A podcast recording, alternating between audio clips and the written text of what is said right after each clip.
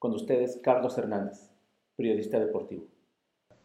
Eh, fue de mis primeras coberturas importantes, el Mundial de México 86, eh, la final de Argentina-Alemania, el poder entrar a un evento de ese tipo en el que la mayoría de las personas paga y a nosotros nos pagan.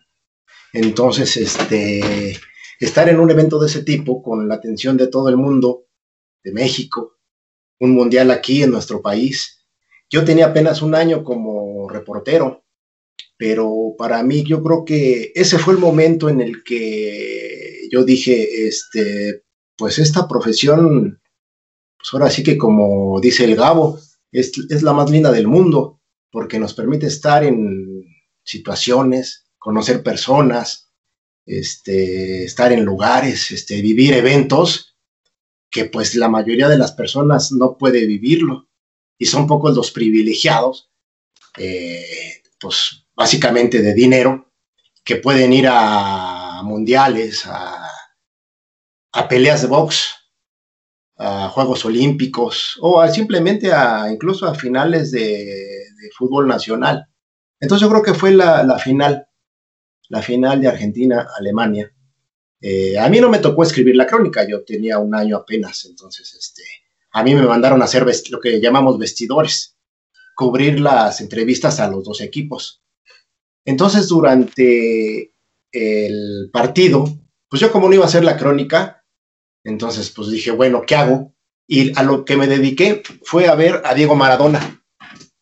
O sea, sí veía el partido, obviamente, pero si la pelota estaba por un lado, yo me enfocaba más en ver a Maradona cómo se movía, qué hacía. Y este, y ya un día después a la, a la, final, ya fue cuando escribí una notita como de color de cómo este, había vivido Maradona en la cancha todo el partido, así como haz cuenta como por casi casi minuto a minuto reseñando que hizo esto mientras este, estaban por allá, él hablaba, este, los dirigía o esperaba, se ponía en una situación de eh, para esperar el balón o atraía la marca de los, este, de los defensas, cosas así. Entonces yo creo que ese, ese momento fue, ahí yo dije, estoy en el lugar correcto, eh, soy un privilegiado y aparte me pagan.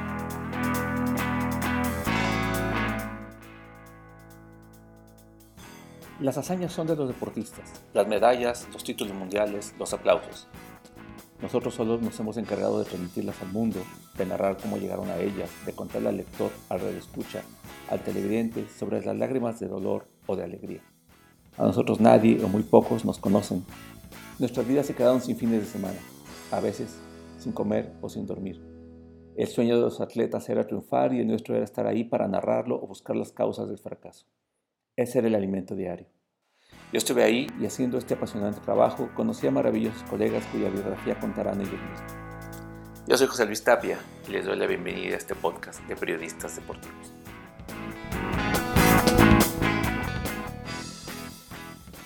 Estamos con Carlos Hernández. Él es eh, periodista de, deportivo, periodista de deportes, periodista especializado en deportes. Eh, tuve la, la, suerte de conocerlo cuando yo también ejercía como reportero. Ella tenía algunos años eh, haciendo periodismo cuando yo empecé. Este, poquitos. Poquitos años. Eh, y bueno, eh, tuve la fortuna de, compartir varios, varias coberturas con él, de, competir con él, ¿por qué no? Había una competencia muy buena y, sobre todo muy, muy intensa en cuestión de, no solamente de ganar la nota, sino de presentar la nota y en ese momento pues lo, nuestro era la prensa escrita y, y, era a través de palabras como nosotros transmitíamos la información o, contábamos las historias de, de los, de, los eventos deportivos o de los deportistas, los héroes y a veces los antihéroes, ¿no? Que, que, nos, tocó, nos tocó conocer y nos tocó presenciar sus, sus, sus, hazañas o, o sus derrotas. Este, Carlos, ¿por qué, ¿por qué el periodismo? ¿Cómo, ¿Cómo fue que llegaste al periodismo? ¿Qué fue lo que, lo que te hizo decidir por esta incomprendida profesión a veces? Eh, Pues básicamente fue, a mí, a mí siempre me gustó leer y siempre me gustó escribir.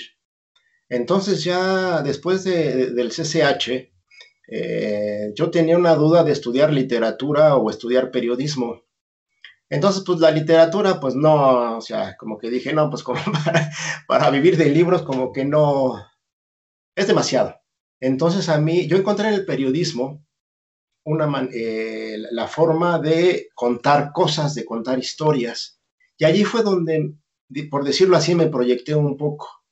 Eh, más allá de lo muy difícil o casi imposible de escribir una novela o de escribir cuentos, este, eh, a, mí lo que me gustaba era contar historias.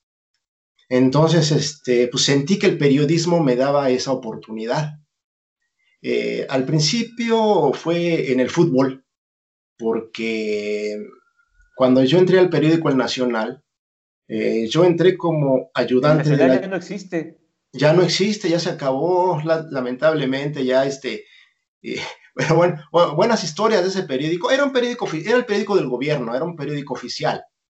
Entonces, este, pero a nivel deportivo, pues nosotros no teníamos ese, esa coerción política, por decirlo así, y, a nivel deportivo nosotros podíamos escribir de lo que fuera. Y yo me de, eh, yo entré allí porque pues, yo busqué en diferentes periódicos y fue donde me dieron oportunidad. Y entré como ayudante del ayudante. Entonces, este, era de escalafón. Y arriba de mí había como cinco auxiliares que tenía, eh, eh, el, que, tenía que pasar el reportero y así. Este, auxiliar, este, reportero. Pero era escalafón, o sea, no te los podías saltar. Entonces yo dije, no, pues voy a estar aquí toda la vida, ¿no? ¿Y ahí tenías cuántos? ¿22? Sí, sí, sí, sí, 21 años. 21 años. Tenía 21 años. Este, ¿Ya, todavía... ¿Ya había salido de la universidad? No, estaba, estaba todavía en la carrera, pero cuando en el Nacional me dijeron que sí, que les había insistido tanto que ya mejor, eh, órale, ya vente, ¿no? Para que no nos vengas a molestar cada rato. Este, pero me dijeron, va a ser como auxiliar de auxiliar, no vas a ganar nada, este, vas a ir por eh, las tortas y los refrescos de los reporteros, y pues ahí te van a dar este, pues una propinita y pues ya de eso vives, ¿no? Porque tú no tenías sueldo, no, no tenía reconocimiento, no tenía nada. O sea, sí existía eso del, del, del asistente, el, que iba a todos lados, el que se va por las tortas, todo, sí, sí es real que existía. Eh, sí, y, sabes también que ahí aprendí mucho, porque en aquellos tiempos de que no había internet, e, es que estamos hablando de una época bastante distinta a la actual. O sea, eh, por ejemplo, yo como auxiliar, yo le recibía llamadas a los reporteros eh, de, teléfono público, o sea, no, había celular. Entonces muchas eh, llamadas, y no creo con eso estar ventaneando a nadie, porque era algo común en todos los medios, muchas llamadas eran de la cantina ya estaban los reporteros después de reportear y ya no, ya no iban al periódico por diferentes motivos, ya no querían ir o ya no podían ir. Entonces nos llamaban de la cantina y allí este, decían, este, mira, este, tengo esta información, éntrale por aquí este, y vela acomodando tú, confío en ti. Entonces haz de cuenta que te daban como la entrada y el desarrollo de la nota, pero ya después tú tendrías, tenías que darle forma a la nota. Entonces eso a mí me sirvió mucho porque aprendí a, redactar, eh, vi lo que era en realidad más allá de lo que te enseñaban en la escuela, vi lo que era ser reportero en esos tiempos, sin internet, y que era, era, era como algo eh, clásico que el reportero te dictara su nota de la cantina. De hecho, cuando tú escribías la nota y la pasabas, el jefe de información te decía, ¿y, qué dijo? Ah, es que estaba ocupado, que, pero que aquí mandó su nota. Porque ellos mismos sabían que le había dictado de la cantina, que, lo, que era lo más probable que lo hubiera dictado de la cantina y que uno era el que los estaba tapando. Entonces, bueno, e, e, e, eran otros tiempos. Yo, yo, yo creo que eso ya no se da por, por eh, las facilidades que te permite el Internet, por todo lo que quieras, ¿no? Por las cuestiones mismas de la profesión que también ha ido cambiando hay que ver que en ese tiempo, cuando yo empecé, casi nadie era reportero de escuela. De hecho, sí, de hecho te puedo decir que eh, yo fui de las primeras generaciones de periodistas que habían ido a una universidad. Entonces, el oficio era totalmente distinto y te permitía ese tipo de, pues por llamarlo libertades o como quieras llamarle, ¿no? Pero la verdad e, e, era una época muy bonita, era una época de aprendizaje y sí, este, e, era, era periodismo, este, pues de calle o, o periodismo lírico, no sé cómo llamarlo, ¿no? Y empírico. Sí, totalmente, totalmente. Todos los que habían estado de reporteros, la mayoría eran de otra profesión o habían aprendido en el mismo periódico. Habían empezado, este, haz de cuenta, en talleres y habían, este, ascendido y ya de repente, pues decían, no, pues quiero ser reportero y los empezaban a mandar y allí sobre la base aprendían lo que a nosotros eh, nos enseñaban en la escuela. Y, ¿Y, cómo fue ese choque? Es decir, tú salías de la universidad con ciertas bases teóricas incluso, ¿no? Eh, con algunos libros leídos. Imagino que la mayor parte de los libros eran de, periodistas de otros países porque no había mucha producción periodística a nivel editorial mexicana, ¿no? Me imagino que algunos pocos o no, no estoy seguro. Pero, ¿cómo fue ese, choque entre lo que saliste... Eh, eh, con, lo que, saliste en la cabeza de la universidad y lo que te topaste ya en la, en la práctica diaria? Pues fue totalmente distinto, ¿no? Porque e, en la escuela te dicen una cosa y ya en el momento de la realidad ya ves que eh, son muchas eh, cuestiones distintas que en la escuela ni siquiera te enseñan, porque en ese tiempo también hay que decirlo, los maestros no eran periodistas de profesión, eran maestros de periodismo que pues daban clases de periodismo porque se habían aprendido el temario o, porque ya tenían muchos años. Era muy raro el maestro que tenía experiencia reporteril o editorial. A mí el que me ayudó mucho fue eh, Rafael Rodríguez Castañeda, que era... ¿Él clases? Él, él, era en ese tiempo jefe de redacción de la revista Proceso y ya después fue director durante un, tiempo, hace poco dejó de ser director. él, fue, mi maestro. Y, yo creo que lo, que lo que aprendí de la realidad del, periodismo fue con él, porque los demás pues te explicaban la teoría, ¿no? Eh, teorías de la comunicación que pues en, en, realidad sí te sirven para un marco teórico, pero ya lo que es la, el oficio de reportero pues no, o sea, nada que ver, ¿no? Y eso sí lo, eh, eh, el profesor Rodríguez Castañeda, eh, él, él, sí nos aterrizó un poco más esos conceptos teóricos del periodismo, ¿no? Wow. Sí, sí, pues a él, él lo conocí evidentemente porque cuando nosotros hicimos el libro de la travesía de las tortugas, él, él, era el director de la revista y nosotros llegamos a ofrecerle el libro, ¿no? Eso fue hace cinco años ya llegamos a ofrecer el libro y fue el que confió en nosotros sin conocernos realmente más que por la calidad del producto y, nos dijo adelante. Yo como director de proceso les, les, les, les, doy la, la, bendición para que lo editemos y para que lo publiquemos y vayamos en, en equipo, ¿no? Pero bueno, ah. claro que lo conozco y se acaba de retirar, o sea, ahora debe tener cuatro o cinco meses, empezaba la pandemia cuando creo que él deja la dirección y, ahí anda todavía.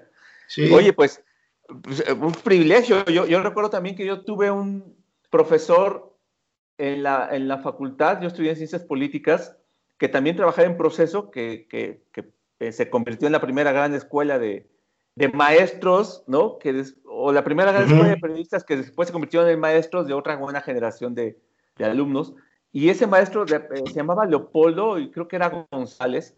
Él escribió en la sección de, proceso, de deportes de proceso muchos años ya estaba muy grande el señor, pero era el único que nos, que a los que, que, nos llegó a preguntar, pero ¿qué tipo de periodismo quieres hacer? ¿No?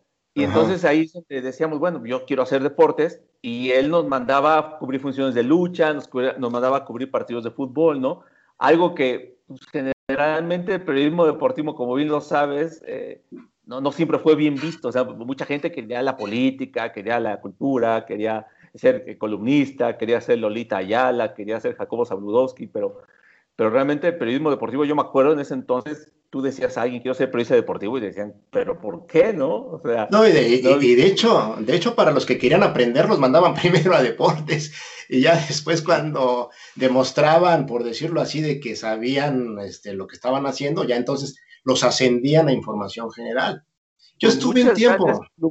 Se hicieron en deportes. sí, Sí, sí, Juan sí, sí, Lloro escribió en deportes, ¿no? Este, Héctor Remauleón escribió en, deportes. Este, eh, varios, varios de ellos, ¿no? Y bueno, pues, ¿qué decir de esas grandes novelas de escritores que, se basaron en el deporte para, para también darse como a conocer, ¿no? Desde Cortázar con una crónica de boxeo de Mantequilla, Nápoles, ¿no? La noche de mantequilla, que se llamaba, se llamaba esa, esa crónica increíble de su pelea en, en, París, creo que fue, en Francia.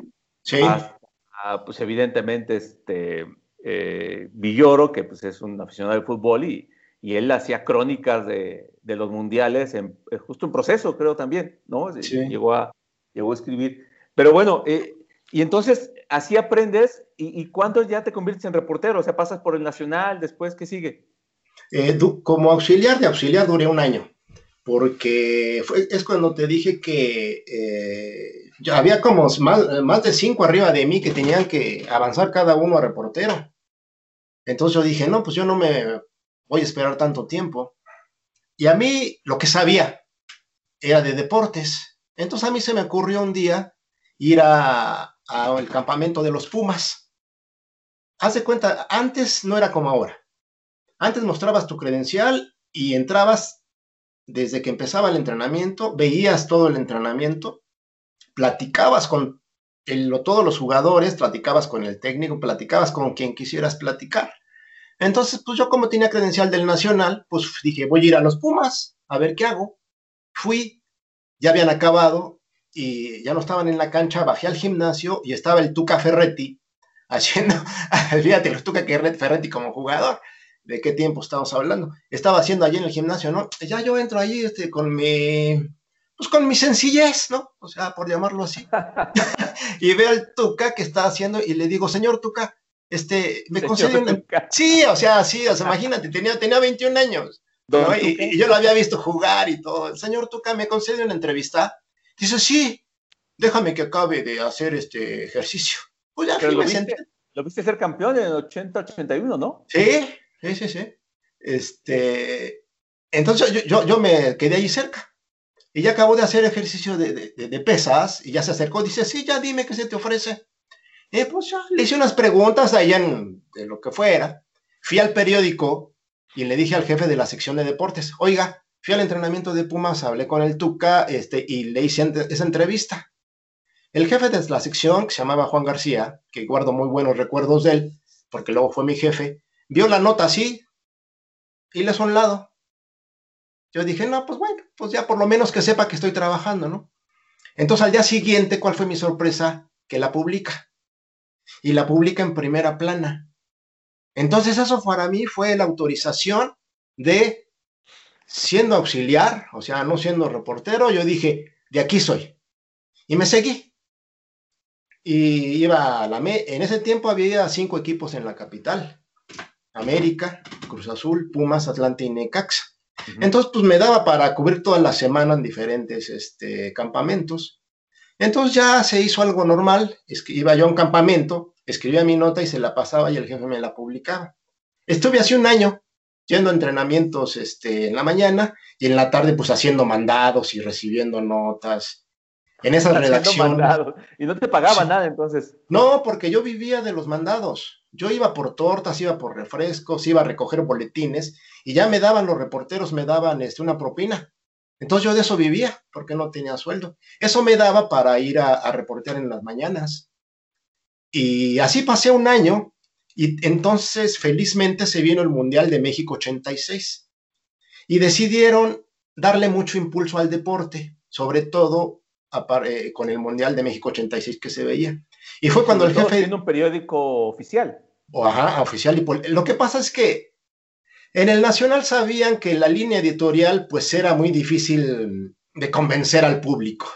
Entonces dijeron, a través de los deportes le vamos a dar mucho este, fogueo, eh, mucho apoyo al deporte para meternos allí. Y fue, los deportes eh, le dieron, eh, eh, me contrataron como reportero, ya no, nunca fui auxiliar, pasé directamente de auxiliar, de auxiliar a reportero. Mi primer sueldo fue como reportero. Y este, porque le querían, contrataron personas porque le querían dar impulso al deporte. Y fue cuando el jefe dijo, pues aquí está el muchacho que ha estado colaborando un año y que pues lo podemos subir de reportero. Entonces así fue como, eh, como empecé en deportes. Digamos que fue eh, las mismas circunstancias del periódico, mis mismas circunstancias y mi conocimiento del fútbol, que me gustaba el fútbol, y la facilidad que te daban los campamentos, porque yo no iba a ir a una, a una oficina de gobierno a, a vivir entrevistas, ¿no? Entonces fue, fueron varias circunstancias que se presentaron para que yo me dedicara a deportes. Ya después eh, me, me, dijeron en el periódico que me cambiara información general. Estuve un año eh, eh, en información general, cubriendo pues las fuentes menores, ¿no? Por supuesto. Pero fue obreras, este, no, no, menos, menos, menos, este, partidos de oposición que nunca publicaban tu nota, ¿no? Este, no, las este, secretarías de Estado, las secretarías de gobierno menores, que, o sea, comercio y cosas así, ¿no? Que pues no, o sea, te publicaban bien poquito, ni te publicaban.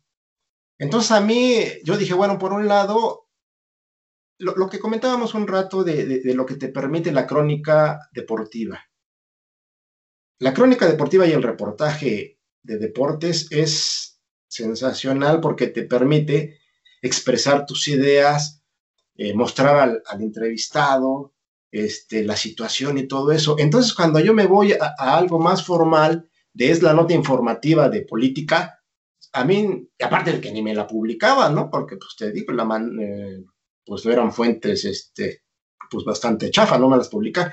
Entonces, a mí no me gustó. No me gustó que no me publicaran y no me gustó eh, todo lo que representaba la política y me regresé a deportes. Mi jefe me aceptó de regreso en deportes. Oye, y, entonces, pero antes de, emigrar o de que te pasaran a política, pues tuviste la posibilidad de, como me contabas al principio, de vivir el mundial, ¿no? Sí. Y, de estar en el, en el, en el segundo mundial que se hacía en México pero sobre todo en, el Mundial que pues, vio consagrarse a, Maradona, ¿no? Por, por, lo que todo, todo el mundo ya sabemos, la jugada esta que se lleva a medio mundo, más la mano de Dios. Y bueno, justo estos días Maradona ha estado en la... ah, tiene mucho tiempo estando en boca de todos, pero ahora porque por su fallecimiento, ¿no? Y que pues evidentemente los recuerdos de mucha gente se, se vienen, ¿no? A mí me tocó solamente verlo, yo todavía...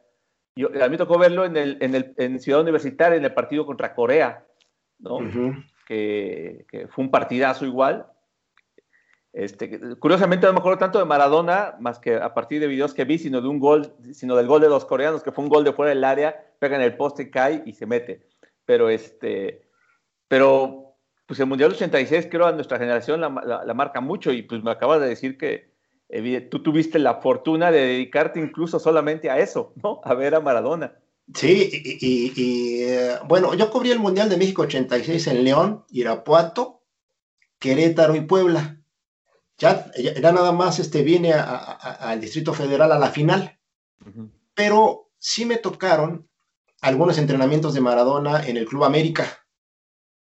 Uno, uno, uno de ellos, este, era, era, eran otros tiempos, este, Maradona se ponía de un lado de la reja y de, este lado de la reja todos, ¿no? Hay fotos ahí inclusive, Maradona de un lado y todos los reporteros allí encimados sobre la reja, ¿no? Y recuerdo una anécdota que él la contó después. Estábamos este, los periodistas este, viendo el entrenamiento de Argentina y de repente Diego pues estaba dominando la pelota y de repente nos ve y ¡pum! le pega la pelota contra, la manda contra nosotros. ¿Sabes qué? A mí me dio la, a mí me dieron las ganas, en ese tiempo jugaba fútbol, me dieron las ganas de parar la pelota con el pecho. Pero me dio pena. Dije, no, pues cómo lo voy a parar con el pecho, ¿no? Y pues ya alguien la, tomó con las manos y se la regresó a Maradona. Y el comentario de Maradona después fue que los reporteros, eh, ¿cómo era posible que les había mandado una pelota y no la hubieran detenido de otra forma, sino la hubieran detenido con. La contó Valdano, ¿no? Eh, no recuerdo quién, si la contó Maradona o la contó Valdano, pero yo estaba allí Y créeme que con un poquito de, este, de valor yo hubiera parado esa pelota con el pecho. Entonces la contó Valdano, de que los periodistas este, tomaron la pelota con, las manos. o sea, que, ganó una apuesta, Maradona. No, no recuerdo. No, no, no. Creo que habían apostado de que iban a lanzar una pelota y que, y que, y que porque al parecer lo cuestionaban a Maradona porque trataba mal a la prensa, ¿no? Y, y, él dice, pues vamos a ver si realmente saben tanto de fútbol, ¿no? Si les mando la pelota, pues me la, a ver si hay alguien que me la baje y me la regrese como futbolista, ¿no? Pues te, voy a decir que te voy a decir que ahí estaba yo, estaba allí en esa bola. Y ahora me, ya, ya, después cuando, cuando escuché eso, dije, y la hubiera controlado con el pecho y capaz que hasta el Diego Maradona me dio una entrevista. ya, eso fue años después que la contó Valdano. Pero en ese momento estaba yo en el campamento de la América y, créeme que me quedé así con las ganas de bajarla de pechito y, pues después presumir después. Le bajé al Diego con el pecho un balón. No, pues eh, eh, ahorita, ahorita, lo estaría presumiendo. Claro. Oye, y este, pero, pero eh, en ese mundial me dices que tenía ya 23 años, ¿no? Ya era reportero del Nacional. Sí. Este, todo fue gracias a que como le querían dar el impulso, pues contrataron o ficharon o, ascendieron a la gente que estaba ahí ya eh, este, haciendo sus pininos en, el periodismo deportivo. Y, y, es el momento en el, eh, justo la final que dices, estoy en el lugar que tengo que estar, ¿no? Es decir, me, gusta esto, me gusta estar aquí, me gusta estar donde muy pocos pueden estar, ¿no? Que realmente es mucho de lo que a veces pensamos, ¿no? Eh, los que nos dedicamos a esto, estamos en, en lugares o en, o en momentos históricos, ¿no? Que todo el mundo recuerda, pero que nosotros estuvimos ahí en la primera fila. O sea, eso es algo que, que, siempre se nos va a quedar, ¿no? El, tener no solamente la, acreditación, la credencial, sino el, tener la posibilidad, como tú dices, de estar al lado de Maradona, de poder acercarle una grabadora o, poder escucharlo de, viva voz, de, poder estar en... el eh, eh, y a veces incluso escuchar o ver cosas que nadie más puede ver, justo por la posición privilegiada en la que estamos y aparte te pagan. Sí, sí, sí. O sea, te pagan, o sea. Antes como dice... mejor que ahora, creo, pero este, pagan. sí, sí, sí. A, mí en cuanto a sueldo, en realidad, este, me fue bien.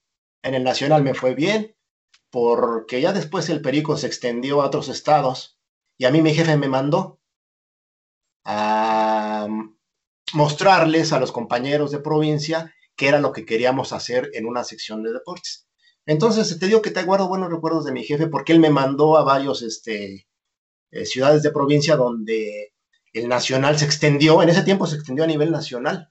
Fue una, este, mm, meta del entonces director Mario Escurdia, extender, hacer el Nacional un periódico nacional, no solo de la capital. Entonces a mí me fue bien allí y después fue cuando este, me ofrecieron trabajo en la jornada y pues bueno, eh, pues la jornada en ese tiempo era el periódico de vanguardia, el periódico de izquierda, y pues la verdad, eh, siendo estudiantes de periodismo, todos queríamos entrar en la jornada, por lo menos eso pensaba yo, y, acepté, acepté y me fui a trabajar a la jornada. Eso ya estamos hablando de qué año? 89, 89. 89 eh, empecé a trabajar en el periódico La Jornada.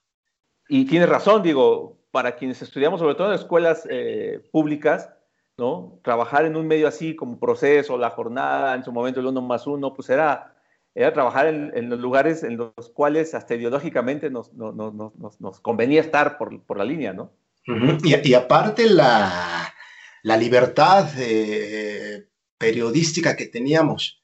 Yo eh, eh, siento que en la jornada le daban un poco más de importancia a las entrevistas de personalidad, a las crónicas. Entonces allí creo que fue donde eh, tenía uno más libertad de escribir más cosas. De hecho, muchos, a veces se malinterpretaba mucho esto porque utilizaban palabras altisonantes en sus notas y se les hacía así como transgresor o parte de la libertad de expresión, lo que a mí nunca me gustó, ¿no? utilizar palabras este, altisonantes, pero sí había como más libertad para escribir cosas. O sea, tú ponías las cosas textuales, ¿no? Sí, sí, sí. O sea, que te hablaba de, de chingue su madre, pues ponías chingue su madre. Sí, sí, sí, literal, literal, y, pues nadie te decía nada, ¿no? E, e, era parte de lo que te permitía, en ese sentido, hacer la jornada.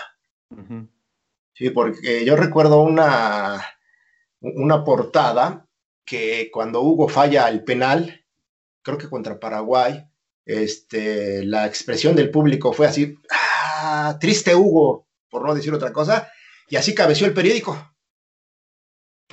Hugo, ¿no? Así lo cabeció, con entrecomillado, porque esa fue la expresión del, público presente en el estadio, ¿no? Entonces tenías ese, esas libertades que no había, que no había en el Nacional.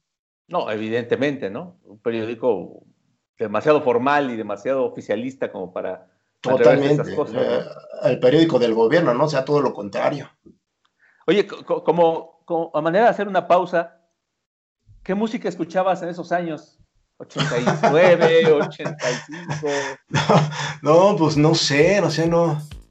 No, pues, pues, no sé si estaba la música disco, no sé qué estaría de tiempo en ese entonces, no sé qué estaría. Seguramente tienes así como Pacho Calcero, o qué usabas, cartón, este. No, fíjate que más que nada era así como música, música disco.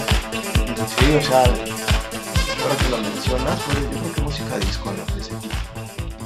¿Cómo, ¿Cómo era la, competencia entonces entre, ya estando en la jornada, que era un periódico este, pues de, izquierda de alguna manera, de, alternativo, ¿no? Porque si el oficialismo esos años era, era recalcitrante en ciertos medios, ¿no? La mayor parte de los medios eran oficiales, aunque dijeran lo contrario.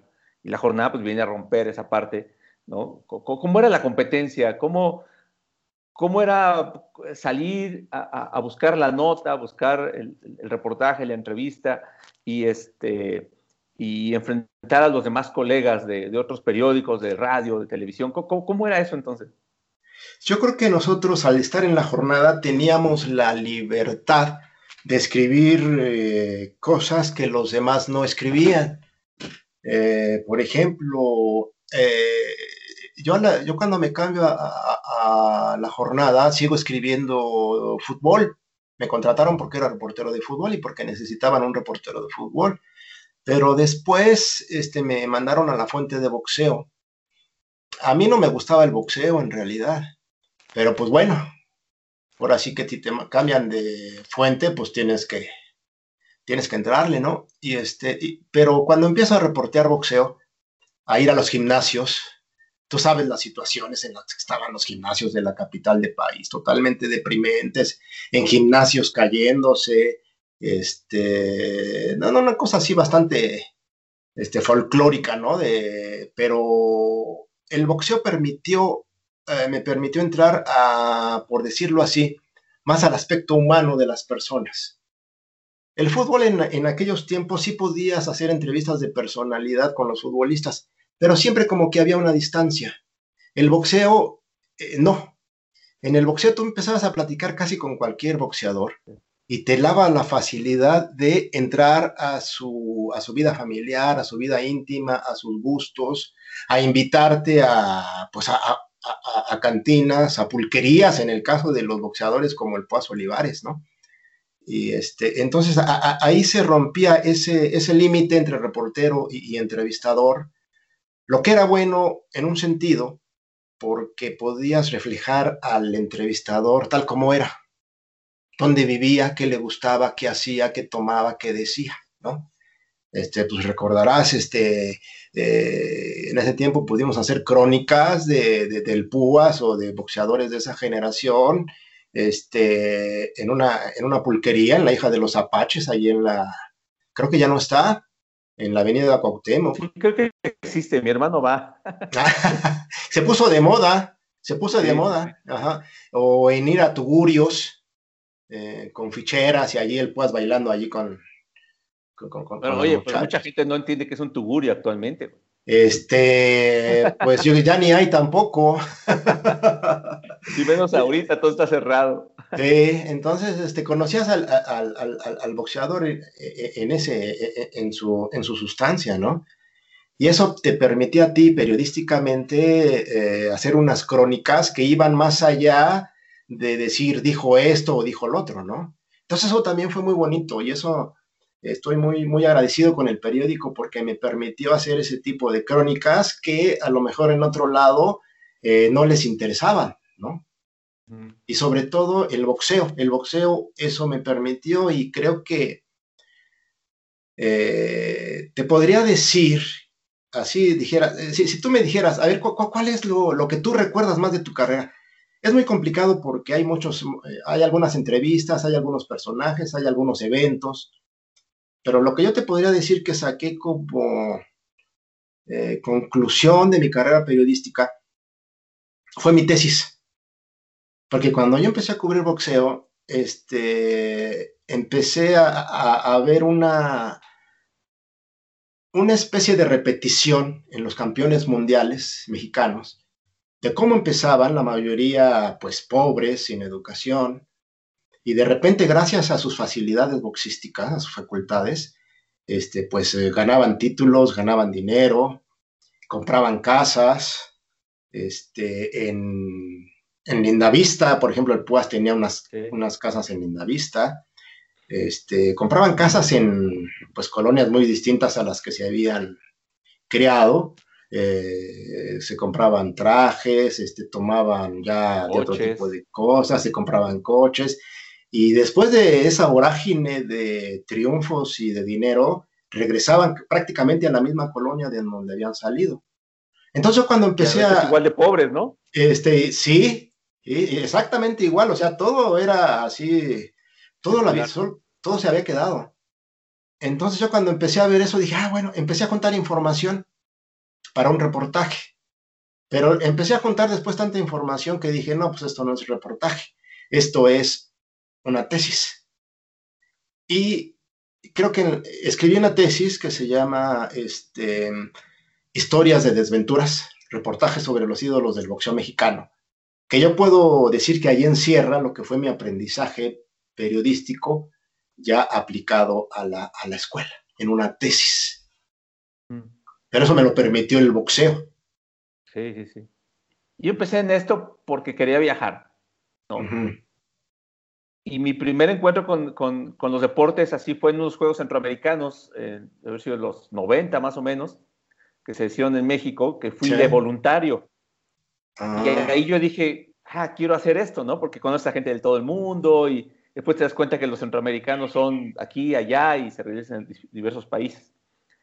Y cuando yo decido ya, bueno, decido estudiar la carrera, este, y, y, después me decido enrolar en, el periódico Reforma, que empezaba, que fue en el 93, ¿no? Yo empecé a cubrir fútbol y, yo pedí que me dieran la fuente de Pumas porque yo iba a los Pumas, o sea, era medio absurdo, ¿no? De, cómo pasar de, aficionado a, profesional de esto, eh, cubriendo el equipo de, tu afición. Este, Ahora es descarado, ¿no? Todo el mundo dice que le va a un equipo y hace circo y se convierte en tendencia. Eh, se, perdió, se perdió la línea, ¿no? Se perdió, la, línea. ¿no? y, pero bueno, en eso se parece mi, carrera a la tuya, ¿no? En ese sentido, empecé en Pumas, me aburrió a los meses, me aburrió porque siempre era el entrenamiento, a ver qué dicen, lo que sea, vámonos, ¿no? El partido y pues va. Y, y como nadie quería cubrir boxeo, porque todo el mundo quería cubrir que la Fórmula 1, que el tenis, eh. que el fútbol, porque quiero ir al Mundial, eh, en ese momento también deporte amateur por los Olímpicos, ¿no? Eh, pues nadie quería cubrir el boxeo. Y pues agarré y dije yo, yo, yo cubro boxeo. Y entonces, gracias al boxeo es que empiezo a, cumplir lo que yo quería, que era viajar, ¿no? Mi primer viaje fue a Puebla, este, a una pelea de Julio César Chávez, pero al, eso fue en diciembre o noviembre, y en enero yo estaba en Las Vegas cubriendo a Julio César Chávez, ¿no? O sea, el primer reportero de, deportes que viaja de, Reforma fui yo. Entonces, eh, y, también, y el boxeo me da no solamente esa puerta al mundo, ¿no? En el, sentido de viajes, sino también la puerta al, a lo que para mí era, las, o sigue siendo la esencia del periodismo, que es contar las historias. O sea, a mí ya no, ya no me gustaba tanto ir a un partido y hacer una crónica de un, de un 2-0, de un 1-0, de un 1-1, ¿no? Porque a veces te encontrabas un Puma Necaxa o un Pumas Tecos que decías, ¿qué onda con esto, no? Y en cambio las peleas era mucho la, eh, era mucho el, cubrir toda la preparación, la pelea y a veces lo que pasaba después de la pelea, o muchas veces pasaba, era desde el qué pasó después que ganó o qué pasó después de que perdió, ¿no? Y, definitivamente el boxeo te daba esa posibilidad de meterte más a la parte humana de, los personajes, ¿no? Y, bueno, tristemente a mí, pues eh, también yo podría considerar que si admiraba a alguien en ese momento, antes de empezar a, meterme a la fuente, era, era Julio César Chávez, ¿no? Y a mí me toca ver a Julio César Chávez caer, ¿no? de hecho, la primera derrota de Julio César Chávez yo la cubrí. Y justo antes de empezar esto platicábamos de eso, ¿no? De, de,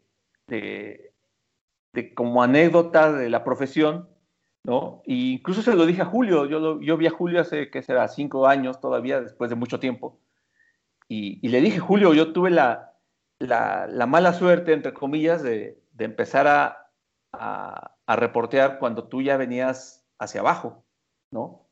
En, en, la parte más difícil de tu carrera, que es que empiezas a, a perder y no solamente que empiezas a perder en lo deportivo, sino que empiezas a perder también en lo, en lo humano, ¿no? En cuestión de, problemas con las drogas, de tus problemas con, pues, con, pues, con el desmadre, ¿no? Julio le entró al desmadre, ¿no? O sea, y, ese fue el punto de inflexión, la derrota contra Randa, ¿no? Ahí se vino todo abajo, porque después ganó y esto, este, en la revancha, pues después pierde con De La Hoya, pelea muy malas con Miguel González, después cuando Costa Ciu le pone una arrastrada horrible también en una de las últimas peleas de Julio, ¿no? Pero bueno, este, Julio huyendo de la ley porque estuvo prófugo de la justicia por, el tema de Hacienda, ¿no? Entonces toda esa parte a mí me toca, ¿no? Y este, pero bueno, eh, perdona por el paréntesis, pero era mucho para poder hablar de cómo se parecen las carreras, ¿no? Y de cómo el boxeo nos permite eh, a, quien nos gustaba esa parte de contar historias, ¿no? Eh, involucrarnos más en la vida de los personajes. Sí, creo que fuimos privilegiados en estar tan cerca de un personaje como Julio César Chávez. No solo por, bueno, en tu caso, pues ya te tocó el declive deportivo de Julio, pero eh, creo que los que más o menos estuvimos ahí cerca cubriendo sus actividades, eh, podíamos conocer cosas que ahora se están haciendo así como públicas, ¿no? Pero que en ese momento nadie decía nada. O sea, Julio empezó a caer pues por sí mismo, en realidad, por, por, sus, por sus vicios, por su falta de entrenamiento, por todo lo que le llegó con, con el dinero, pero ¿Y la ¿cómo? Sí, o sea, la fama, el dinero, o sea, cómo bueno, regresando un poco a lo que te decía de la tesis, este, yo, empiezo con los ídolos del boxeo mexicano de 1930, ¿no? El Chango Casanova, el Toluco López, el Ratón Macías, el Kid Azteca, eh, el Paz Olivares. Pero no hay nada que ver con lo que fue Julio César Chávez. Por ejemplo, en cuanto a ganancias, eh, eh, te podría decir que unos cálculos que en ese entonces hice en la tesis, fue que Julio había ganado un promedio de 100 millones de dólares. Él lo dijo. Él me lo dijo un día. Me dice. yo, fue por cálculos que saqué por mi cuenta porque no eran cosas que Julio manejara, por supuesto, imagínate. Pero, ¿cómo vamos a comparar a, personajes como el Paso Olivares, que pues ganaba que 50 mil, o sea, si mucho, ¿no? A pasar a un personaje que de, millones de dólares y que lleva a juntar como 100 millones de dólares. Entonces, pues eso en, una, en cualquier persona, pues, y con la fama, este, las mujeres y todo el, eh, ambiente que rodea a Julio César Chávez, ¿no? Eh, los personajes que lo buscaron, siendo él de Culiacán. Entonces, eso, pues era, era un personaje bastante especial y creo que tuvimos el privilegio de que nos costó, nos, nos este, lo conocimos a otro nivel. Yo no fui, yo no fui a su pelea con Randall cuando perdió la primera vez. No fui. Yo, ya no, haberte visto, me imagino que estabas en una cantina, una pulquería o algo así. Pues este, andaba cubriendo algo con el Puazo Olivares, sí. Pero no fui. Entonces, cuando pierde y empieza a, a, a, entrenar en Toluca, ya ves que él entrenaba en Toluca, primero allí en, un hotel de Paseo Tochocan, y ya después se iba al centro ceremonial Otomi. Entonces, pues esa vez fui a buscarlo, me enteré que ya andaba entrenando ahí en Toluca y fui, y ya cuando lo vi, era un Julio totalmente distinto. de hecho, yo, una semana para esa pelea. Mm, no, ya estoy hablando después de que pierde. Ah, ok, ok. Eh, ya, que perdió con Randall, yo ya lo entrevisté después, cuando vino a Toluca. Entonces, hasta antes de perder con Frankie Randall, Julio era de así como que no me molesten, o sea, era pues tantas personas este, buscándole y todo eso, yo creo que lo atosigaban, ¿no? Y con nosotros mantenía una distancia así. Entonces, cuando pierde, yo voy a buscarlo a Toluca y ya lo veo y le digo, Julio, ¿me das una entrevista? Y me abraza y nos sentamos en una banqueta, allá afuera del hotel. Entonces, un Julio totalmente distinto, ¿no? Este, más, más humano, más ubicado. Este, yo le dije, oye, Julio, pues la verdad, este, los mexicanos pensamos que pues tú nunca ibas a perder. Y dice, pues yo pensé lo mismo y por eso hice todo lo que hice y por eso perdí, ¿no? Entonces allí fue, e-, esa entrevista la recuerdo mucho porque era un Julio totalmente distinto, ¿no? Aterrizado. Sí, totalmente. Ya después, bueno, regresó más o menos a lo mismo, ¿verdad? Pero en ese momento era, e-, e-, era la persona, ¿no? No era el personaje. Yo recuerdo mucho la conferencia de prensa después de esa pelea, ¿no? Este, estaba con sus hijos, con Julito, el, conflictivísimo Julito. Que lo seguía para todos lados, ¿eh? Nunca estudió. Nunca estudió. Y... Bueno, decían que tenía maestros privados, ¿verdad? Sí, decía, pero pues, pues el, principal maestro creo que le falló, que era su papá, ¿no? Este, y estaba ahí a su lado y, lo primero que dice Julio cuando empieza la conferencia es eh, con todo lo que su hijo le dijo y dice, pues estoy muy triste, dice, la verdad no me lo esperaba y, reconoció a Randall y todo. Y dice, pero lo que nunca voy a olvidar lo que me dijo Julio. Sí, ¿qué te dijo? Le preguntan los, los, periodistas, ¿no? Que estábamos ahí. Dice, papá, caíste de culito, ¿verdad? ¿No?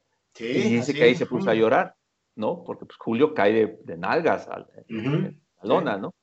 Y se queda sentado unos segundos ahí, según recuerdo.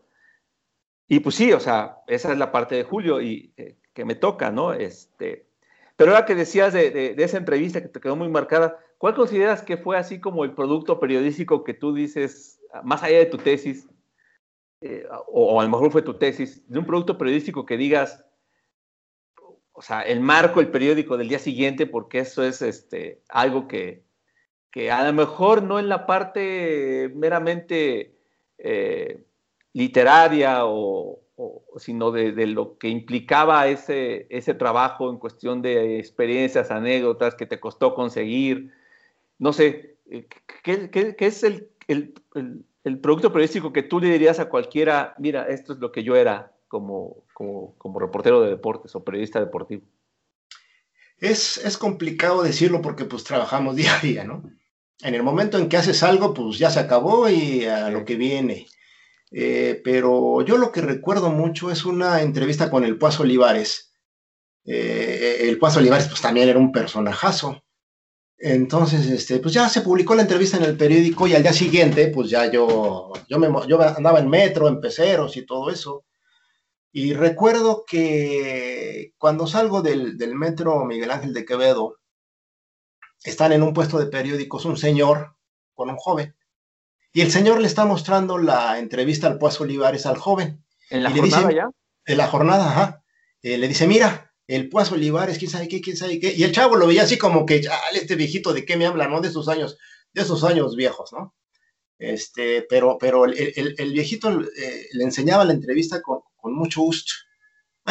Ya me sigo y, y, de repente en el pecero iba un señor leyendo la jornada y de repente llega la entrevista y se la pone a leer. O sea, toda la jornada se la pasó así, viendo encabezados y todo eso nada más, ¿no? Llega a la, entrevista del PUAS y la lee toda. No, no, no, no fue mi mejor entrevista con el PUAS, porque hubo otras así que así dices, ah, ¿no? Pero esa me gustó mucho porque yo vi cómo este, esa información que yo había escrito le llegaba a las personas. O sea, yo vi, eh, fue, algo real para mí, o sea, nadie me lo contó, ¿no? Hasta, pues tomaba yo foto así, los señores leyendo mi nota y yo ahí sacando la foto con mi celular, ¿no? Entonces, no, no, no, no fue la mejor entrevista, pero me, me, me alimentó mucho. Porque me di cuenta que lo que escribíamos no se quedaba aquí en nosotros, sino que iba para alguien y que a alguien le iba a interesar. Y sobre todo ese tipo de historias que van más allá de que eh, ganó, perdió, ¿no? O sea, un poco más la, persona, el personaje, eh, sus miedos, sus ilusiones, sus arrepentimientos, ¿no? Mm. Sobre, y eso sobre todo me lo permitió el boxeo, ¿no? Con Julio, que era, pues, era Julio, era el personaje, era famoso, o el Paz Olivares, ¿no? Que pues por lo menos para los viejitos, pues representaba y sigue representando aún muchas cosas, ¿no? Y hace poco... para, cualquiera que no, no lo conoció, ¿quién era el Púas? Yo creo que fue eh, un personaje querido por el pueblo porque era del pueblo. Eh, eh, él fue como boxeador, fue, yo creo que estuvo abajo de Julio César Chávez. Es el segundo o tercer mejor boxeador en la historia del boxeo mexicano. Pero más allá de eso, él tuvo una identificación con el pueblo, con, la clase obrera, con la clase necesitada. Todos se identificaban eh, eh, con, el Púas porque él andaba en las cantinas en las que el pueblo andaba. Él había salido del abondojito y había tenido este, sus casas, sus coches, sus trajes, este, mujeres. Entonces, como que él representaba muchas cosas que eh, muchas personas este, dicen, ay, esto ilusionan o todo así. Yo recuerdo una frase de Berto Castillo, un político izquierdista de hace tiempo, que él admiraba al Pues Olivares. Fue a verlo a una pelea y le dijo, este, Rubén, quiero decirte que yo te admiro.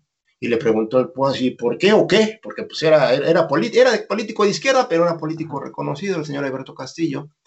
Y le dice, le dice Berto, Castillo, al Púas, es que tú has demostrado a los mexicanos que, aún siendo de abajo, puedes ser un triunfador. Eso es muy bueno para nuestro pueblo, porque ya estamos este, hasta el gorro de derrotas honrosas y de caer con la cara al sol. Tú le has demostrado al pueblo, porque eres del pueblo, que se puede ganar. Eso yo creo que fue el, el legado del Púas. Una persona del pueblo que puede ganar. Bueno, ya si después eh, perdió, cae en todo lo que cae y se pierde y todo eso, pues bueno, ya es otra historia, ¿no? Pero, pero yo me quedo con esa frase del señor Alberto Castillo que le dijo al Puas, que le había demostrado al pueblo de mexicano que podía ser un pueblo triunfador. Pero, en esta historia te das cuenta de, nuestros ídolos en general, de los ídolos, bueno, si a un nivel ya mucho mayor, pues Maradona exactamente lo mismo, ¿no? Desde abajo, triunfa. Eh, se, pierde en esa vorágine de cosas que le llegan desde dinero, fama, va, poder, ¿no? Y termina a los sesenta y tantos años, ¿no? Muy mal de su salud, ha vivido los últimos años muy mal, eh, enfermo, en hospitales, este, y pues es, la, la, historia de nuestros ídolos, ¿no? O sea, no sé si en todo el mundo, pero latinoamericanos al menos, ¿Eh? ha sido así. Julio, el mismo Púas, ¿no? Eh, y los que no son así, pues no son ídolos. sí, no, no, no, no. O sea, son, son, son deportistas reconocidos, pero no cruzan esa línea, ¿no? O sea, no los, ¿no? Les falta, como que les falta algo. Exacto, la cruza de momento que hacen que la gente se identifique con ellos porque son igual que ellos. Y gente como, no sé, Finito López, un gran boxeador, récord de no sé cuántas peleas, pues no es ídolo. no, no, La gente no se para como con el mismo ratón, con Julio, ¿no? O sea, no se paran porque son demasiado perfectos como para ser ídolos, ¿no? Sí, lamentablemente, ¿no? O sea, hay, dices, bueno, o sea, ¿por qué este, admirar a, personajes así, no? O sea, es una cuestión ya medio rara, pero bueno, eso ya, no, claro, a otras personas analizarlo. Y a nivel de nuestro trabajo, pues eso es una riqueza increíble, ¿no? De que nos, permitió eh, soltar la pluma en ese momento, la tecla, ¿no? Para contar sus historias, que, tenían todos los elementos que pudiera tener cualquier historia de, drama, ¿no? tenía triunfo, derrota, lágrimas, alegrías, mujeres, éxito, todo combinaba, ¿no? Este, yo, por ejemplo, yo me acuerdo mucho de, hablando otra vez de Julio, que pues, evidentemente sí es el de los atletas más grandes que hemos tenido, ¿no? Cuando él estaba prófugo, porque estuvo prófugo de la justicia un tiempo por, por, por temas de Hacienda, y hubo incluso una orden de aprehensión internacional, ¿no? Él estaba en Estados Unidos. Y, y, y no, no, puedo decir que es el, mi mejor momento como periodista, pero, pero cuando todo el mundo lo estaba buscando, el único que lo encontró fui yo. Y fui, a, fui, a, entrevistarlo a Las Vegas, ¿no? Eh, eran 10 de la mañana, logro comunicarme a, a, una habitación en un hotel, hablé a varios y logro comunicarme dando el nombre de varios colaboradores cercanos era Julio, o si no era Julio, era, era Michael, o si no era Michael, era el, el, profesor que lo acompañaba, su entrenador. Y hasta que uno de ellos me contesta y, y, me pasan a Julio y me dice, Julio, vente, te doy la entrevista hoy. Me fui a Las Vegas en friega. Y fue una entrevista en donde vi a Julio devastado, lo vi eh, espantado, lo vi... Perseguido. Sintiéndose traicionado por los políticos, porque él le echaba uh -huh. mucho a Cedillo, porque decía, ¿cómo puede ser que Cedillo me esté echando ahora a mí todas las la, la, la, la, atención, ¿no? Cuando seguramente es por alguna razón, porque se, se, identificaba a Julio como salinista, ¿no? De hecho, en el sexenio de Salinas, cuando Julio le gana al macho, lo recibe Salinas con un desfile por, desde el aeropuerto hasta Los Pinos, creo, sí, para festejar sí, el sí, triunfo, ¿no? Fue épico, realmente eso fue increíble, porque paró a todo el, paró todo el país y el homenaje fue de, al nivel, ¿no? O sea, y fue un, algo ordenado por Salinas. ¿No? Para tenerlo ahí en los pinos, porque a final de cuentas, lo sabemos, muchos de nuestros grandes deportistas han sido también en un momento dado instrumentos políticos, ¿no? Este, y entonces llego yo a Las Vegas, entrevisto a Julio, eh, Julio llora, este, Julio me agradece, Julio mil cosas, y dije, qué bueno haber sido el, el único, ¿no? Que hace esto, pero sobre todo qué bueno haber estado en un momento en el que él más necesitaba expresarse y hablar. ¿No? Porque todo el mundo hablaba cosas de él y él no podía defenderse. Y entonces, ese, ese momento para mí, especialmente en la carrera de Julio, fue, me marcó mucho porque habla, habla mucho también de lo que es esta profesión, de estar buscando todo el tiempo, no rendirte, hacer, cierra una puerta, abres otra, eh, tienes 10 opciones, buscan las 10 para hasta, hasta poder dar con la información, eh, eh, no te rindas, ¿no? Eh, y evidentemente en ese momento contaba con el apoyo de mi empresa Reforma que me dijo, sí, lánzate, o sea, vete, vete ya, o sea, no importa cuánto tengas que pagar, me fui por el pasaporte a mi casa, agarré, tomé un vuelo a las a la una de la tarde, llegué a las cuatro a Las Vegas y, y, a las seis y media estaba hablando a Julio desde el lobby para, que me, para decirle que ya estaba ahí para la entrevista, ¿no? Pero igual, el boxeo, ¿no? Me da eso, ¿no? Y este, y pues bueno, pues ha sido una fortuna coincidir en esa parte con, contigo, porque como platicábamos no, no hace mucho de, de lo, lo, lo, importante que era vernos al día siguiente, ¿no? Leernos mutuamente y decir, ah, se la llevó, o le dio un mejor ángulo, o, o le dieron más espacio incluso, ¿no? Pero era una batalla, en ese momento no era por los likes o por los clics como ahora, ¿no? este, pero era una batalla bastante sana y, y, y que y lo único que hacía es que todos los días tenías que ser más chingón que el, que el, que el otro, ¿no? Sí, y este, creo que fuimos privilegiados de haber eh, cubierto a Julio César Chávez, ¿no? En, en, en, ese tiempo. Porque, sí. por ejemplo, en, ese, en, esos años, los grandes deportistas eran el Toro Valenzuela y Hugo Sánchez. Y Hugo, pero, nos, pero Hugo ajá, estaba en Europa. Hugo, ajá pero como más, uh, más alejados, incluso por la misma distancia, pero también por su forma de ser, ¿no? Oye, pues este, yo creo que esto da para muchísimo tiempo más, quizá hagamos un segundo capítulo de la, la plática con Carlos Hernández, ¿no? Este, ya nos echamos casi una hora. Y ya más para cerrar, Carlos, este, a, algo decías y que es muy, muy representativo de la diferencia de los tiempos, ¿no? En los que nosotros pudimos, tuvimos la posibilidad de, de, ejercer o de comenzar a ejercer. Algunos nos tuvimos que adaptar a los nuevos tiempos, ¿no? Pero el hecho de, del gusto que te daba de, ver a alguien leyendo en el papel, en físico, un producto, una nota tuya, un, trabajo periodístico tuyo o de uno, este, y después cómo eso se convierte, o sea, a, a, ciencia cierta nunca supimos cuánta gente nos leyó. O sea, sabíamos que el periódico tiraba 100 mil, 200 mil, 80 mil, pero no sabíamos si realmente toda la gente nos leía, ¿no? Toda esa uh -huh. gente nos leía.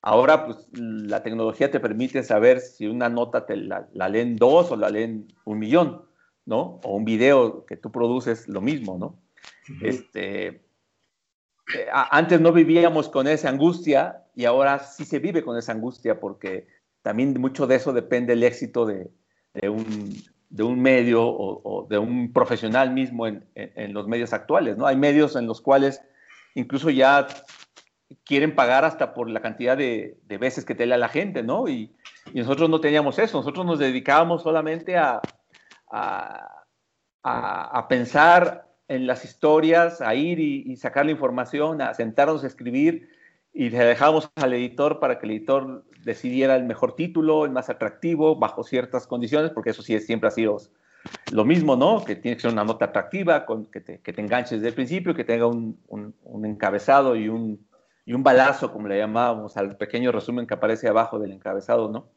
Eh, lo suficientemente atractivo para que la gente la, la leyera, ¿no?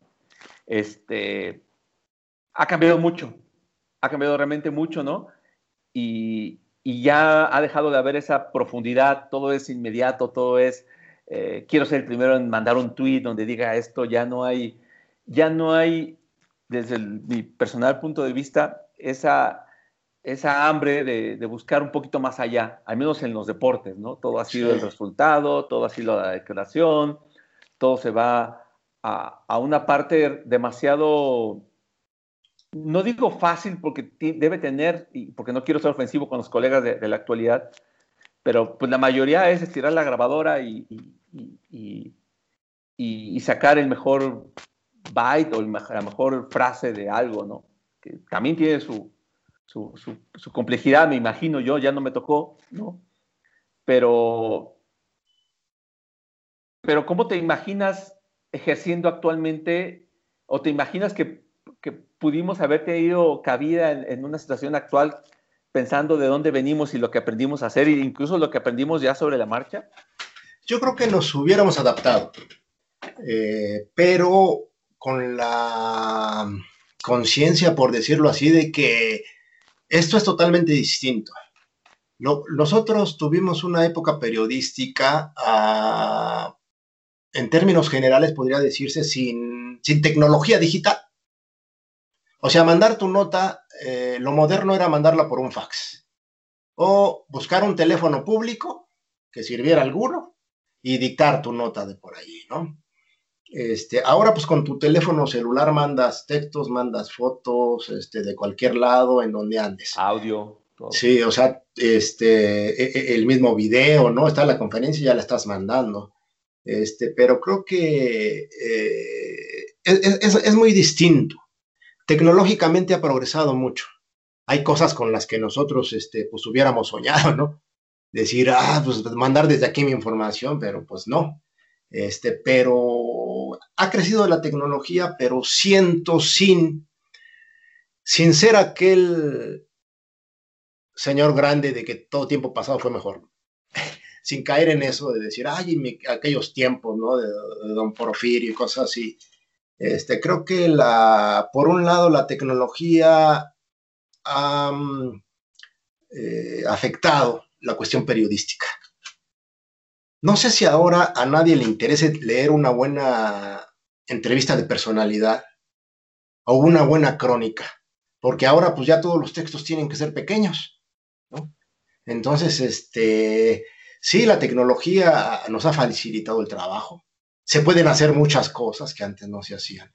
Pero por otro lado, creo que periodísticamente sí les ha afectado.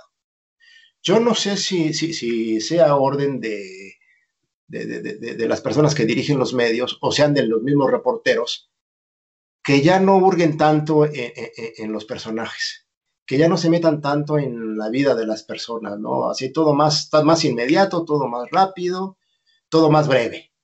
Y eso creo que sí le ha costado al periodismo, por lo menos al periodismo deportivo, hacer historias, pues, de color, historias sabrosas, historias distintas, ¿no? Que, que uno disfrutaba y que creo que los lectores también disfrutaban. Creo que ha, ha aumentado la tecnología, pero le ha afectado a, por lo menos a la crónica eh, periodística a la, una entrevista de personalidad, ¿no? Creo que eso ya casi no se ve.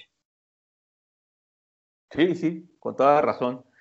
Y, este, y es evidente, si, si hay polémicas actualmente en, en, en cuestiones de deportes, muchas veces deja de ser en función de los logros de los deportistas. Eh, eh, hay polémicas pues, porque los periodistas ya se insultan entre sí en la televisión o porque alguien se aventó una volada que es una nota no confirmada de algo y que resulta siendo este, desmentida horas después o, un par de días después, ¿no? Ahora hay deportistas que han, hay futbolistas que han estado en 20 equipos antes de estar en el, equipo que los termina fichando porque todo el mundo se dedica a hacer rumores de algo, ¿no? Y, y si alguien tiene muchos seguidores, pues, pues es es caldo de cultivo decir, bueno, mando una volada, no importa, pues ya yo ya gané este, relevancia, que no necesariamente tiene que ver con veracidad, ¿no? Este, y, pues lanzo algo, ¿no? Lanzo un dardo y si funciona, ¿no? Pues si funciona, qué chido, pega. En nuestros tiempos, insisto, sin, como tú dices, sin, sin hablar de, la frase típica de fue mejor, ¿no? Eh, uno tenía que verificar casi todo, toda la información que uno tenía que publicar, ¿no? Sea, eh, uno tenía que verificar cada dato, ¿no? Uno tenía que verificar, eh, que escuchar dos, tres veces la grabadora para saber si realmente había dicho lo que había dicho la persona, ¿no? Y tener la, la, la, grabación, eh, ya en tiempos de grabadora, ¿no? Antes era, pues, evidentemente, la, libreta y confiar mucho en, la, en la honestidad del periodista, que, que también es mucho eso, ¿no? La honestidad del periodista, la, la, la cuestión de ética, o sea, a, mí en el periódico sí había un código de ética, pero creo que eso es muy nuevo, ¿no? O sea, eran cosas entendidas, ¿no? De lo que uno tenía que hacer o cómo hacerlo, ¿no? Eran, eh, eran códigos no escritos. Entonces, este, y siento que ahora es, es, muy fácil a veces hasta decir soy periodista deportivo. Antes, antes era como una cosa de caché, ¿no? Ahora ya cualquiera puede decir soy periodista deportivo. Entonces. Sí, la, la, tecnología y la inmediatez creo que han afectado. Sí, porque aparte algo, y, como para cerrar, que al final de cuentas éramos periodistas. Yo también estuve en política, estuve en economía y, éramos periodistas y, cubríamos o cumplíamos con las, las condiciones básicas que, debía tener cualquier periodista independientemente de la fuente que, que cubrieras, ¿no? Pero es cierto también es eso, que los periodistas que estábamos en deportes éramos como más flexibles, ¿no? Más adaptables. por ejemplo, en Reforma nos, nos, ponían a cubrir elecciones, ¿no? A todos, ¿no? Porque sabían que lo podíamos hacer. Siempre estuvimos bajo presión del cierre, sobre todo cuando cubríamos boxeo, que teníamos que el cierre a las media hora después de que la pelea estelar acabara, ¿no? o, o condésate un partido de dos horas en, una crónica de, tres, cuatro cuartillas o menos, ¿no? Entonces, eh, y, por eso, regresando un poquito al principio, pues muchos de, los grandes periodistas de otras fuentes, pues se hicieron en deportes, ¿no? Pasaron antes por la redacción de deportes, ¿no? Sí, porque eso les dio la libertad, ¿no? De, del manejo de información o incluso de eh, la rapidez este, para escribir que ameritaba un evento. Claro. O sea, tienes, tenías que pasarlo en el momento, nada de que me voy a mi casa, me tomo un café, no, no, no, en el momento, está acabando, ahí te va, ¿no? Sí, sobre la marcha, ¿no? Ya no aquellos tiempos de que te dictaban la nota de la cantina, ¿verdad? Pero, ahora te la tienen que dictar del estadio. Oye, Carlos, pues este, pues muchas gracias. La verdad ha sido una, una plática muy este, eh, rica, sobre todo por, por, la cantidad de recuerdos que se vienen a la cabeza de esas grandes épocas grandes épocas no solamente grandes porque las vivimos, ¿no? O sea, no, no por otra cosa, sino porque a nosotros no, nos formaron como profesionales de esto, ¿no? Y, y nos hizo eh, querer una profesión de, que, que, nos, nos alimentó en muchos sentidos, ¿no? Bien, en todos, yo creo que en todos, ¿eh? Yo creo que fuimos privilegiados porque eh, en el aspecto laboral y en el aspecto este, económico, creo que los medios en los que estuvimos nos dieron las facilidades para hacer nuestro trabajo y para vivir, eh, para hacerlo. Creo que fuimos afortunados. Claro. Oye, ¿y hay manera de leer tu tesis? Que alguien quiera, que nos escuche y diga, oye, quiero leer esa tesis, quiero... O, eh, cómo, pueden contactarte para, para alguna asesoría de, de nivel de lo que hacemos? debe de estar en, e, e, en, la, en, el archivo de la universidad. Ya ves que todas las tesis las digitalizan y algo así. Este, está nombre, a mi nombre, Carlos Hernández Hernández. Este, la tesis se llama, es tesina porque Es, eh, un reportaje no entra en la, característica de tesis, por lo menos para mi escuela, es tesina. Es tesina, la tesina se llama Historias de Desventuras, este reportaje sobre los ídolos del boxeo mexicano. Este, si alguien por ahí tiene tiempo de leerse como las 500 páginas de, la tesis, este, se va a entretener mucho con todas las historias de, aquellos boxeadores, ¿no? Que fueron ídolos del boxeo mexicano. Bueno, Carlos, pues este, lo mismo, si alguien tuvo la, paciencia de escucharnos todo el programa, pues ya se queda con ese, con ese, con ese tip para que vayan y busquen tu tesis y, puedan conocer un poco más de lo que, de lo que hiciste y de lo que, de lo que atesoras como parte de, la, herencia de, la profesión de, nuestras vidas, ¿no? Sí, sí, sí, sí, sí. No, pues yo te agradezco a ti el tiempo y la paciencia y en realidad fue un, fue un gusto el haber compartido la labor periodística contigo, aunque estuviéramos en trincheras distintas. no, pero qué padre era eso, qué padre. Bueno, Carlos, pues muchas gracias. Gracias a ti, José Luis. Ya no me, no me, contaste tus, tus rodas favoritas, pero bueno, me imagino yo que, que te gustaba Timbiriche, entonces por eso no tienes. este, pues que, aunque no está bien decirlo, pues quedémonos con la música disco mejor. bueno, Saludos, José Luis. Nos vemos. Gracias.